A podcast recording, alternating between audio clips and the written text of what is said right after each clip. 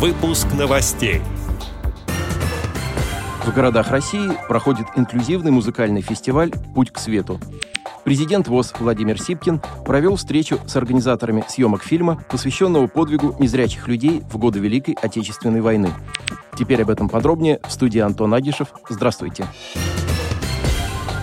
Недавно состоялась встреча президента ВОЗ Владимира Сипкина с продюсерской группой и режиссером запланированного в производство в июле этого года полнометражного художественного фильма «Почти герой Советского Союза». На встрече присутствовали вице-президент ВОЗ Александр Коняев, генеральный директор КСРК ВОЗ Владимир Баженов, режиссер фильма Владимир Шевельков, продюсеры Иван Евменьев и Дмитрий Кабановский.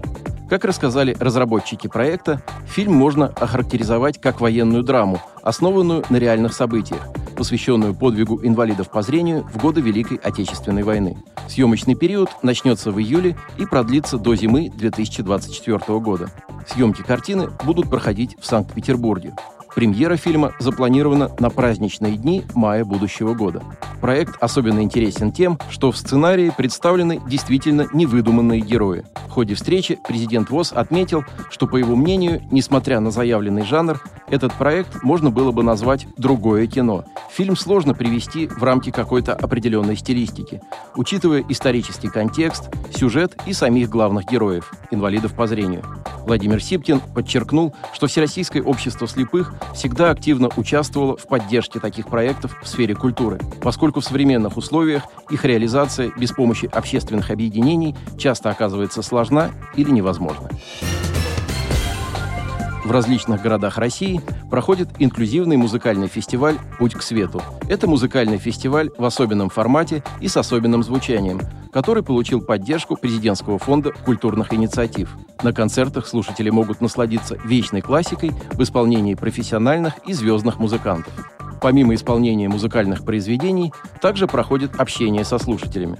Формат беседы позволяет даже неискушенному человеку проникнуть в скрытые тайны музыкальных произведений и по-новому раскрыть для себя музыку Баха, Моцарта, Чайковского и других композиторов.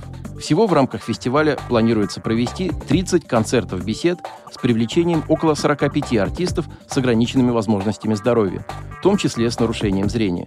В качестве площадок для концертов выбраны концертные залы филармоний, культурных центров и дворцов культуры в крупных городах России. Фестиваль начался в мае этого года и продлится до сентября 2024 года. Посетить его уже удалось жителям Калуги, Альметьевска, набережных Челнов, Казани и Ростова-на-Дону. Этот творческий проект стал способом объединения всех, кто по-настоящему любит музыку и предан ей. Гости фестиваля больше узнают о композиторах, музыкальных произведениях и искусстве. Певцы и музыканты с инвалидностью получают возможность регулярно выступать на сцене, делиться своим талантом и зарабатывать на концертах. Послушать концерты беседы будет интересно зрителям разных возрастов.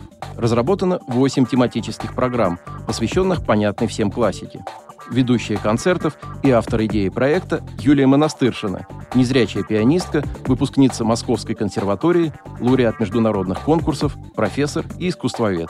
Желающие принять участие в проекте в качестве исполнителя могут связаться с организаторами по телефону плюс 7 926 537 60 61.